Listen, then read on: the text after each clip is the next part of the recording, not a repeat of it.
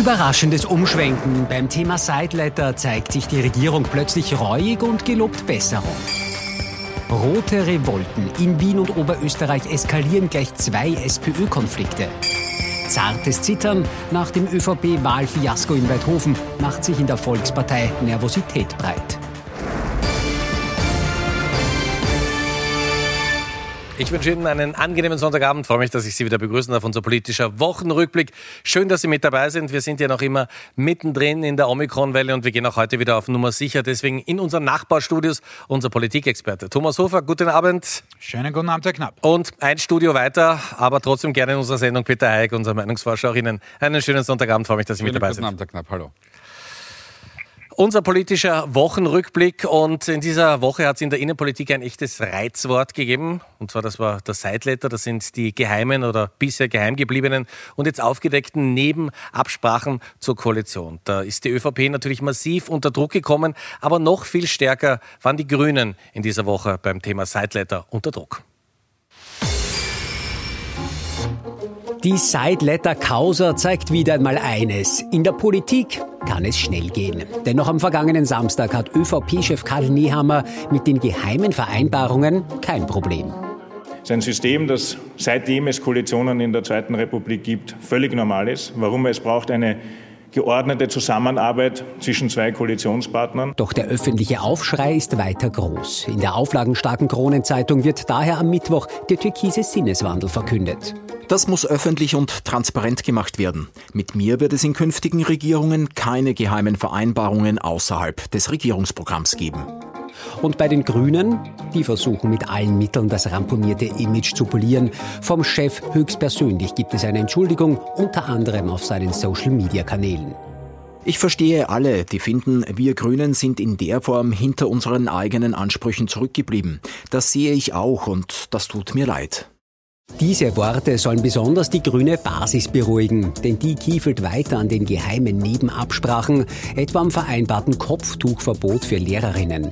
Für die politische Konkurrenz sind die grünen Top-Secret-Vereinbarungen jedenfalls weiterhin ein gefundenes Fressen. Man könnte sagen, von der ÖVP erwarte ich mir eh nichts anderes. Aber von den Grünen, die ständig in einer moralischen Selbstüberhöhung mit dem Zeigefinger Politik machen, also da wundert mich nicht, wenn die Wähler jetzt da in Scharen sich jetzt aber auch abwenden von dieser Partei. Wohl um das zu verhindern, wollen die Grünen jetzt beim Informationsfreiheitsgesetz, aber auch beim Antikorruptionspaket aufs Gas drücken. Sideletter, also das ganz, ganz große Reizwort. Die ÖVP ja schon länger unter Druck, aber jetzt, Herr Hofer, die Grünen und vor allem Werner Kogler, der grüne Mastermind, massiv unter Druck in dieser Woche. Wie gefährlich wird das noch für ihn? Ja, natürlich ist das gefährlich und das hat man gesehen äh, an seiner Reaktion. Äh, etwas zeitversetzt war nach dem Schockmoment, dass er dann sofort die Flucht nach vorne angetreten hat und gesagt hat, mit äh, mir gibt's das jetzt nicht mehr und äh, wir sind unseren Ansprüchen nicht gerecht geworden. Äh, natürlich ist es bis zu einem gewissen Grad naiv zu glauben, dass es äh, in Zukunft keinerlei Sideletter mehr geben wird. Ich glaube schon noch, dass es da Nebenabsprachen geben wird, vielleicht nicht mehr schriftlich, aber das ist natürlich ein Teil der politischen Folklore fast in Österreich. Aber was schon passiert ist, beim türkis-blauen äh, Sideletter noch mehr als beim türkis-grünen, äh, sind einfach deutliche Grenzüberschreitungen. Und äh, gerade bei der grünen Basis hat man da zu Recht auch Rumoren vernommen, äh, dass man gesagt hat, wir sind da hinters Licht geführt worden. Äh, der Bundeskongress hat damals dieser Koalition zugestimmt, ohne dass er alles wusste. Und insofern war das brandgefährlich natürlich. Nicht jetzt im Sinne dessen, dass es eine Ballastrevolte gegeben hätte gegen Kogler. Dazu sitzt er viel zu fest im Sattel. Dazu wissen die Relevanten auch in den Landesparteien, die ihm ja sofort auch zur Seite gesprungen sind, was sie ihm zu verdanken haben historisch. Aber das ist schon sehr, sehr gefährlich, weil es eben äh, insofern ans Eingemachte geht, weil die Grünen eben äh, die Basisdemokratie, die Wichtigkeit der Transparenz immer äh, deutlich nach außen gekehrt haben. Und das tut natürlich bei einer solchen Partei, wenn sowas publik wird, doppelt weh. Die Grünen also massiv unter Druck und Werner Kogler massiv unter Druck. Herr Heik, ähm, strategisch gesehen weiß man mittlerweile, woher dieser Sideletter gekommen ist, weil der schadet den Grünen ja sehr, sehr viel mehr als der ÖVP. Also die Vermutung äh, war und ist, dass der, der, der Seitleiter eben aus von der alten türkisen ähm, F, äh, ÖVP ähm, kommt, äh, dass ich das nicht verwechsel. Ähm, und äh, es wird gemunkelt oder zumindest einige Journalisten berichten, dass das möglicherweise auch Sebastian Kurz persönlich war, der seine ähm, Journalistenkontakte äh, hier ähm, informiert hat. Ähm, das ist natürlich, äh, wenn es denn so war, egal ob es Sebastian Kurz ist oder jemand anderer aus, aus seinem engeren Umfeld, dann ist es natürlich nicht sehr angenehm gegenüber den ehemaligen äh, Koalitionspartner. Aber das ist noch viel, das viel geringere Problem. Das größere Problem ist natürlich, dass das natürlich auch die ÖVP als, ähm, als, als, als, Koalitionspartner trifft. Und äh, das heißt, er trifft damit mit einer Klappe zwei Fliegen. Äh, aber die zweite Fliege sollte eigentlich nicht treffen. Das ist äh, seine Partei. Und dementsprechend äh, gereicht es ihr ähm, zum Nachteil. Und es ist natürlich auch für Sebastian Kurz jetzt äh, kein Vorteil, wenn das tatsächlich er oder seinem Umfeld gekommen ist, dann stärkt das seine Position, ähm, wo er auch in Zukunft auf ähm, die Unterstützung zumindest ähm, medial inhaltlicher Art von seiner Partei noch immer braucht in den Prozessen, die auf ihn äh, zukommen werden. Also es war im Grunde genommen, wenn es denn sich so materialisiert, kein kluger Schachzug. Wie schaut es aus? Wir haben Beate Meinl-Reising jetzt gerade im Beitrag gesehen, die also gesagt hat, gerade die Grünen, die Moral immer so hochgehalten haben, können die Oppositionsparteien, können die Neos zum Beispiel profitieren? Kann die SPÖ da jetzt mal endlich von der, ich weiß nicht, wievielten Regierungskrise profitieren? Naja, also ähm, Beate Meinl-Reisinger, glaube ich, hätte gerne noch den Satz gesagt und es würde mich nicht wundern, wenn die jetzt alle zu Neos äh, überlaufen und äh, das wird wahrscheinlich so nicht der Fall sein. Wir haben jetzt gar keine aktuellen Zahlen vorliegen, das haben wir erst nächste Woche, da können wir dann am, nächsten Sonntag ähm, darüber berichten. Ähm, es wird sich aber aller Voraussicht nach nicht viel bewegen. Warum? Weil die Positionen in der Wählerschaft ähm, bezogen sind und jetzt haben die Grünen in den letzten Umfragen 11 bis 12 Prozent gehabt. Da fallen dann nicht mehr so viele ab für die äh, anderen Parteien und wir wir haben das auch gesehen. Wir erinnern uns bei der Abschiebung georgischer äh, Flüchtlinge vor einem Jahr. Da, hat, äh, da haben die Grünen zwischenzeitlich kurz einmal verloren, aber dann nach ein paar Wochen waren diese Wähler und Wählerinnen auch wieder zurück. Warum ist das so? Ähm, weil grüne Wähler und Wählerinnen schlicht und ergreifend dann vor der Frage stehen, naja, ähm, sollen die Grünen der Regierung vertreten sein? Ja oder nein? Und dann verzeiht man relativ leicht äh, Fehler der eigenen Partei. Und übrigens unterscheiden sich da die grünen Wählerschaften auch nicht von allen anderen Wählerschaften. Es ist dann schlussendlich die normative Kraft des Faktischen. Ist meine Partei in der Regierung, vertritt meine Themen ja oder nein? Herr Hofer, Sie haben schon ganz kurz angesprochen, ja. also da verspricht man jetzt viel für die Zukunft, das wird es alles nicht mehr geben. Aber ich weiß nicht, wenn wir für jedes Mal, wenn wir das Wort Transparent in, Transparenz in der heimischen Innenpolitik gehört hätten, an Euro bekommen hätten, dann wären wir mittlerweile schon sehr, sehr vermögend alle. Ne? So ist es. Äh, und das ist das eigentliche Problem, nämlich bei allen Parteien äh, die Divergenz, äh, die Kluft zwischen Anspruch und Wirklichkeit. Einerseits sagt man dauernd, man ist offen, Transparenz, hat nichts zu verbergen und dann wird quasi quasi wöchentlich das Gegenteil bewiesen. Das ist tatsächlich ein Problem äh, für das gesamte politische System. Aber ich gehe nochmal zurück zu der Frage, die Sie dem Kollegen Hayek gestellt haben. Äh, Stichwort SPÖ, weil er die noch nicht so angesprochen hat. Wir kommen dann im nächsten äh, Abschnitt unserer Sendung heute drauf. Aber wenn die SPÖ strategisch gut aufgestellt wäre, hätte sie da jetzt zu kräftige Botschaft, na, dann könnte sie vielleicht ein bisschen davon profitieren. Aber die SPÖ schießt sich ein Eigentor nach dem nächsten.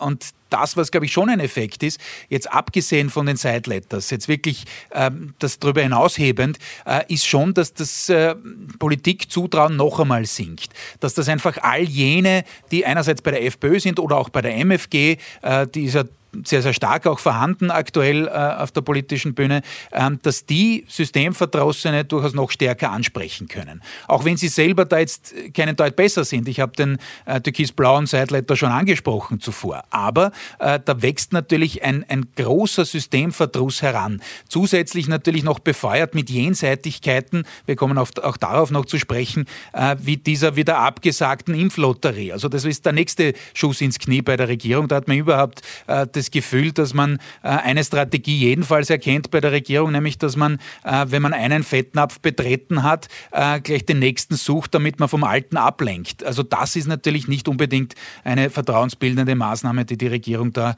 generell für sich vorsieht. Aber danke Ihnen vielmals für die Fettnapf-Theorie. Ich glaube, die werden wir öfter brauchen wahrscheinlich noch. Sie haben auch die Eigentore in der SPÖ angesprochen und über die reden wir jetzt auch. Eigentlich sollte man meinen, wenn eine Regierung so unter Druck ist, dann können sich die Oppositionsparteien zurücklehnen und an der Seitenlinie warten. War in diesem Fall überhaupt nicht so. Zwei Eigentore für die SPÖ. Erstes in Wien, darüber reden wir jetzt gleich. Und zwar es geht um die Stadtstraße, die besetzt war, die Baustelle. Und die wurde am Beginn dieser Woche geräumt von der Polizei. Das sind natürlich Bilder, die man im Wiener Rathaus gar nicht gerne sieht.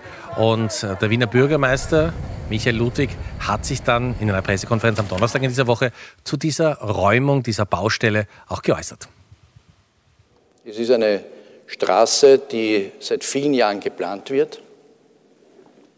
Zur Erinnerung äh, in zehnjähriger Kompetenz von grünen Stadträtinnen. Und es ist vielleicht der Treppenwitz der Geschichte, dass die SPÖ dafür kritisiert wird, dass wir ein Straßenprojekt umsetzen, das Grüne zehn Jahre geplant haben. Michael Ludwig also äh, sagt, in Wirklichkeit sind die Grünen schuld. Ähm, seine Klientel wird ja möglicherweise diese Räumung auch gut geheißen haben. Also diese, diese Flächenbezirke äh, 21. 22. Bezirk in Wien, die ja sehr, sehr groß sind, größer zum Beispiel als die Stadt äh, Graz, wenn es um die Einwohner geht, die brauchen natürlich ganz, ganz dringend diese Straße. Ja, also die brauchen Sie dringend, zumindest aus Sicht der, der, der Sozialdemokratie.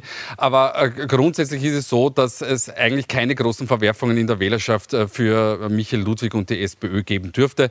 Ähm, warum ist das so? Weil ähm, jene Wähler und Wählerinnen, denen ähm, der, der, Umweltschutz so weit am Herzen liegt, dass man auch eben so eine Stadtstraße nicht haben möchte, die sind sowieso schon bei den Grünen. Ähm, und äh, Michael Ludwig hat auch, was Corona betrifft, einen recht harten, einen sehr sehr, sehr anderen Kurs gefahren als ähm, seine, seine Landeshauptleute-Kollegen. Und da kam es dann eigentlich bis zum gewissen Grad zu Pass, dass man auch wieder mal auf die andere Seite ähm, wechseln kann und etwas präsentieren kann. Ähm, und der dritte Punkt ist, ähm, Michael Ludwig hat sich natürlich auch in die Rolle des Machers begeben. Er kann argumentieren, oder so ist zumindest die, die Erzählung der, der, Sozialdemokratie, wir haben fünf Monate lang zugewartet, wir haben versucht, ähm, Gespräche zu führen, wie es Stadträtin Sim auch immer wieder äh, wiederholt. Und jetzt ist schlicht und ergreifend einmal Schluss mit lustig, jetzt muss man auch Nägel mit Köpfen machen. Also das heißt, es wird wahrscheinlich tendenziell eher ähm, auf, auf sein Konto einzahlen. Kurzfristig könnte es Verwerfungen geben, ähm, mittel- bis langfristig sehe ich eigentlich keine groben Probleme. Herr Ufer, Ihre Einschätzung zu dem Thema, ist das wirklich so, dass Ludwig sich hier auch nach seiner Corona-Politik ein zweites Mal als Macher präsentieren konnte, als einer, der die Sachen auch in die Hand nimmt? Oder wie manche Kommentatoren schreiben, ist das so eine Hainburg-Gefahr für die SPÖ in Wien? Ich, ich sehe es ein bisschen äh, kritischer als der Kollege Haig. Äh, und zwar, äh, da bin ich schon bei ihm, natürlich ist das eine Zielgruppenabwägung. Äh, und ja, und deswegen wurde es wohl auch gemacht, natürlich ist der Druck der Flächenbezirke, die Sie schon angesprochen haben, Herr Knapp, äh, massiv da. Wir dürfen auch nicht vergessen, wem äh, Michael Ludwig zu verdanken hat, dass er überhaupt Bürgermeister werden konnte, nämlich äh, er hat damals ja davor in der SPÖ die Abstimmung gegen Andreas Schieder gewonnen und zwar mit massiver Unterstützung natürlich gerade aus den Bezirken, die diese Staatsstraße und auch den Lobautunnel massiv einfordern. Also die traditionellen Wählerschichten, die, die sehr treu der SPÖ äh, verbunden sind, die hat er damit sicherlich erreicht. Gar keine Frage. Aber, und das ist jetzt vielleicht ein kleiner Unterschied zum Kollegen Heik, ich glaube schon, dass es auch eine kleinere, aber doch auch eine relevante Zielgruppe gibt, vor allem unter Jüngeren, die zwischen Rot und Grün, durchaus auch auf Bundesebene, denken Sie dran, ähm, dass ein gewisser Christian Kern 2017 sehr erfolgreich ähm, auch bei den Grünen gewildert hat, damals 200.000 Stimmen äh, dort äh, abgezogen hat, ähm, dass das schon eine umstrittene Zielgruppe ist. Äh, und eines ist auch klar, natürlich hat sich jetzt versucht, die SPÖ-Neos-Koalition also in Wien als eine ja, ganz, ganz umweltbewusste zu inszenieren mit der Klimamusterstadt Wien dieses Image, das man versucht hat aufzubauen, das hat schon einen Rückschlag äh, erlitten. Auch wenn ich dazu sage, äh, wie gesagt, das war eine Lose-Lose-Situation. Da allen äh, es recht zu machen, das schafft niemand, auch nicht Michael Ludwig in Wien. Wir bleiben bei der SPÖ und kommen zu einem weiteren hausgemachten Problem, das die SPÖ diese Woche in die Schlagzeilen gebracht hat. Und ich weiß nicht, ob sich die SPÖ ganz besonders über diese Schlagzeilen gefreut hat. Es geht um Oberösterreich. Da wurde die SPÖ-Chefin in Oberösterreich abgelöst. Die Tränen eines weinenden Kindes haben das Fass in der SPÖ Oberösterreich zum Überlaufen gebracht. Das Plakatsujet einer Impfkampagne der oberösterreichischen Genossinnen war wohl für die meisten im Roten Landespräsidium ein willkommener Anlass. Für die bisherige Parteichefin und ihren Geschäftsführer bedeutet es nach einer Sitzung des Parteipräsidiums Dienstagabend den abrupten Abschied von der Parteispitze. Über das Wie will Birgit Gersdorfer dann aber lieber nichts sagen. Dazu wird es von mir sicher keine Antwort geben, ganz bestimmt nicht. Nach dem enttäuschenden Wahlergebnis im September war es auch eine Studie, die Gersdorfer in Auftrag gegeben hat, die ihr den Job kostet. Deren Ergebnis, der Einfluss der Gewerkschaften innerhalb der Partei sei zu hinterfragen. Ihr designierter Nachfolger stellt deshalb gleich am Mittwoch klar. Ich glaube, dass sich äh, die sozialdemokratischen Gewerkschafterinnen und Gewerkschafter die SPÖ als Partei äh, gegenseitig brauchen und unterstützen. Das haben wir in der Vergangenheit immer getan. Jetzt mehr Herz ist auf anderen SPÖ-Plakaten derzeit zu lesen. Die Parteipolitik war damit wohl nicht gemeint. Herr Hofer, ich wende mich mit einer Bitte an Sie. Können Sie uns äh, die SPÖ erklären? Also die Kandidatin hat die Wahl in Oberösterreich ohnehin schon verloren. Das vielleicht ein besonders glücklich gewählte Plakat wäre in ganz Österreich nicht so bekannt geworden, wie es die SPÖ jetzt gemacht hat. Und man muss sagen, Doskozil ist diesmal wirklich nicht schuld aus dem Burgenland, ne? Äh, nein, das ist er nicht, da haben Sie vollkommen recht. Äh, es ist tatsächlich so, äh, jetzt mal aus Sicht der Bundesregierung, also der Türkis-Grünen formuliert, die können mittlerweile wirklich den Spruch adoptieren und sagen, ähm, wenn ich nicht mehr weiter weiß, dann kommt irgendwie äh, die SPÖ daher und ähm, zeigt mir einen Ausweg, weil sie so äh, von der Regierungsmisere ablenkt, ähm, dass, sie, dass sie da in Wahrheit der Regierung hilft. Also das ist natürlich ein unglaublicher Selbstfaller gewesen in Oberösterreich, beginnend mit dem Plakat, das aber natürlich nur sowas war wie, ich sage jetzt einmal äh, plakativ der Lenzer Fenstersturz äh, in Anlehnung an eine historische Geschichte, denn natürlich war das nur der Auslöser und nicht der wirkliche Hintergrund. Der wirkliche Hintergrund war natürlich diese ähm, etwas eigenartige Analyse, die in der äh, Partei äh, schräg aufgeschlagen ist, äh, was das Wahlergebnis angeht. Das war ja eine krachende Niederlage, obwohl es Frau Gersdorfer, wir haben uns schon am Wahlabend vergangenes Jahr darüber alteriert, ähm, auch noch als Erfolg verkaufen wollte, diese 0,2 Prozentpünktchen äh, ausgehend vom historisch schlechtesten Wahlergebnis der SPÖ Oberösterreich. Ähm, und da hat man dann in der Analyse gesagt, naja, da sollten wir uns von den Gewerkschaften, wenn schon nicht trennen, aber doch distanzieren. Äh, und das macht man gerade in Oberösterreich in der SPÖ nicht. Äh, und nicht umsonst war es ein Gewerkschafter, der Herr Keck, ähm, der dann zum Halali geblasen hat auf die Parteiobfrau. Das ist im Übrigen auch in einer Art und Weise abgelaufen, äh, wie es nicht adäquat war aus meiner Sicht. Und was man damit erreicht hat von Seiten der SPÖ, ich habe es vorhin gesagt, ist wieder mal alle Aufmerksamkeit auf die SPÖ, obwohl die Regierung im Bund jetzt gerade nicht von sich behaupten kann, dass man einen Lauf hätte. Alle Aufmerksamkeit äh, auf MFG könnte man wohl sagen, vor allem innerhalb der ÖVP. Die wirklich Mächtigen in der ÖVP, zum Beispiel die Landeshauptfrau Niederösterreich Johanna Mikl-Leitner oder der Tiroler Landeshauptmann Günter Platter, sind recht nervös. Günter Platter muss in die Gemeinderatswahlen am 27. Februar, da wird also in Tirol in den Gemeinden gewählt. Und es gibt eine Gemeinderatswahl, die am letzten Sonntag nachgeholt wurde und die in der ÖVP für sehr, sehr nervöse Stimmung sorgt. Weidhofen wird zum Waterloo für die ÖVP. In der niederösterreichischen Stadt an der Ybbs sorgt die Gemeinderatswahl vergangenen Sonntag für bleiche Gesichter im schwarz regierten Rathaus. Ein Minus von 19 Prozentpunkten gilt es zu verdauen. Dafür freuen sich die Impfgegner der MFG über 17 Prozent der Stimmen bei ihrem ersten Antreten. Die dadurch ausgelöste Schockwelle ist auch bei der Tiroler Volkspartei zu bemerken. Im Heiligen Land stehen Ende Februar Bürgermeister- und Gemeinderatswahlen an. Landeshauptmann Günter Platter gibt am Donnerstag deshalb höchstpersönlich den Einpeitscher für die kommenden Wahlen. Das Parteikürzel MFG will Platter auch nach hartnäckigem Nachfragen nicht in den Mund nehmen. Ich habe mich mit Niederösterreich eigentlich nie verglichen, äh, sondern äh, in Tirol ist wieder eine andere Situation. Jetzt gibt es natürlich viele Mitbewerber, das ist auch gut so.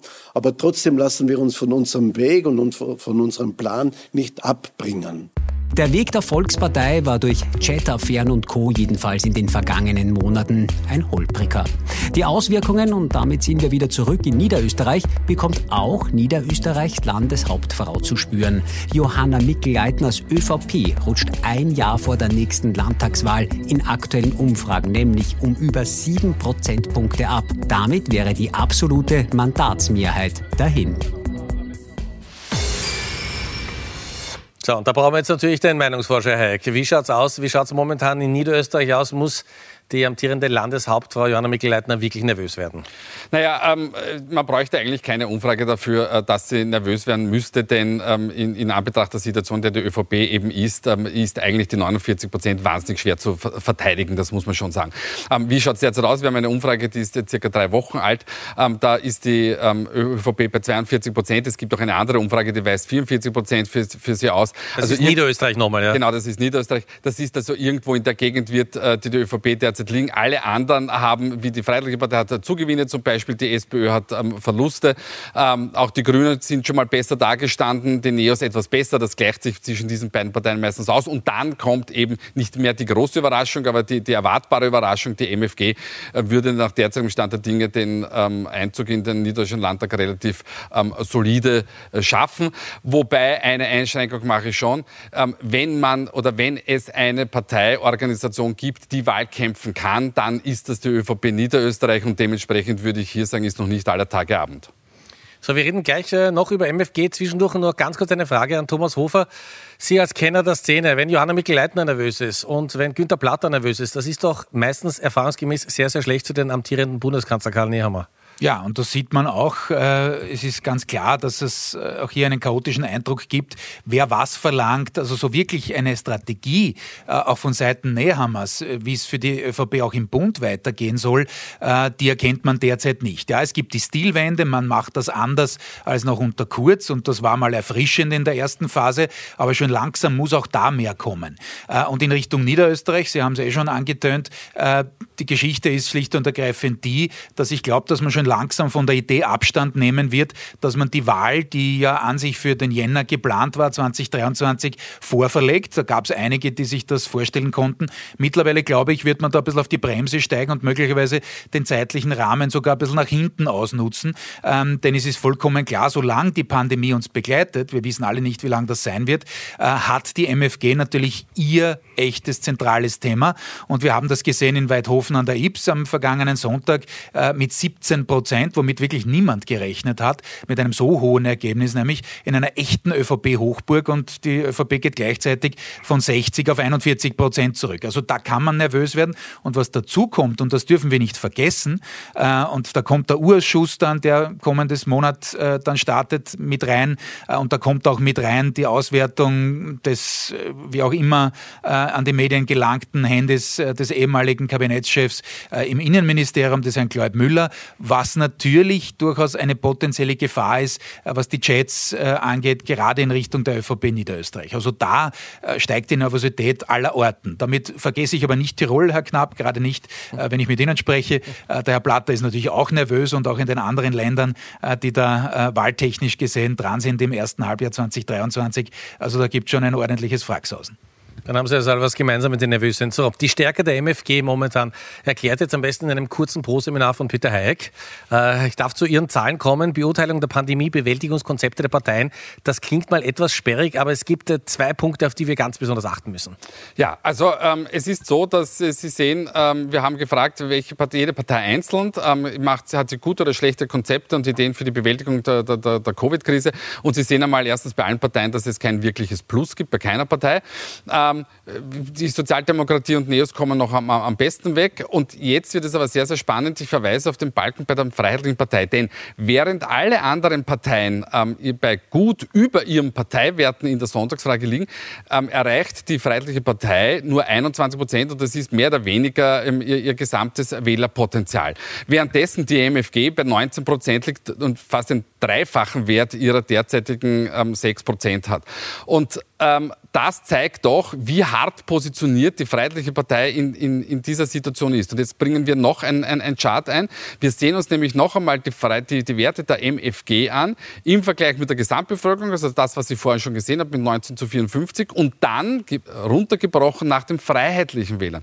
Und 59 Prozent der freiheitlichen Wähler und Wählerinnen finden die Konzepte der, der MFG gut. Das ist grundsätzlich jetzt nicht wahnsinnig überraschend, aber zeigt uns doch in Kombination mit dem, was ich vorher gesagt habe, dass die, die Freiheitliche Partei derzeit sehr, sehr hart durch Kickel in dieser Frage positioniert wurde und dementsprechend auch Abflüsse hin zur MFG möglich sind. Wenn es denn zum Beispiel zu irgendeiner Verwerfung oder wieder einem Rechtsausleger bei den Freiheitlichen kommt, dann könnte sich der eine oder andere noch überlegen, zu, äh, zu der MFG überzuwechseln. Und keine Sorge, es gibt nächste Woche keine Stundenwiederholung. Ja, danke vielmals für die Zahlen. So, Schlusssprint, meine Herren. 30 Sekunden haben wir. Top und Flops. Wer hat es diese Woche besonders gut gemacht und wer hätte es durchaus besser machen können? Wir haben beide getrennt voneinander gefragt. Bin gespannt, was wir jetzt sehen. Bitte, die Ergebnisse. Okay. Wenn wir nur 30 Sekunden haben, ich mache es in 10 Sekunden. SPÖ aus bekannten Gründen für die Eigentore dieser Woche, braucht man nicht reden. Regierungskaros perfekt abgelenkt. Äh, abgelenkt. Äh, und Eva Klawischnik für ihren Sieg gegen Facebook, äh, was Hasspostings angeht, war eine wichtige Geschichte und deswegen Top der Woche. Bei Flop der Woche ist es relativ einfach. Ich schließe mit dem Kollegen Hof an und nehme gleich das Momentum-Institut auch dazu, das jahrelang äh, erklärt hat, dass es nur von Kleinspendern lebt und dann doch von AK und, und Gewerkschaft äh, subventioniert wird. Nicht, dass das grundsätzlich verwerflich ist, aber man sollte das doch transparent machen. Und die Diplomatie, die international im Allgemeinen, auch wenn wir in der Ukraine-Krise sehen, dass es Probleme gibt, so ist es doch so, dass alle Seiten signalisieren, wir wollen das diplomatisch lösen. Wie auch immer dieser äh, Gesichtsverlust, der zu vermeiden ist, auszusehen ist. Meine Herren, herzlichen Dank, vielen Dank. Darf mich bei Ihnen fürs Zuschauen bedanken, wünsche Ihnen eine angenehme Woche und freue mich, wenn wir uns nächsten Sonntag pünktlich um 22 Uhr wiedersehen. Verbringen Sie noch einen schönen Abend. Auf Wiedersehen.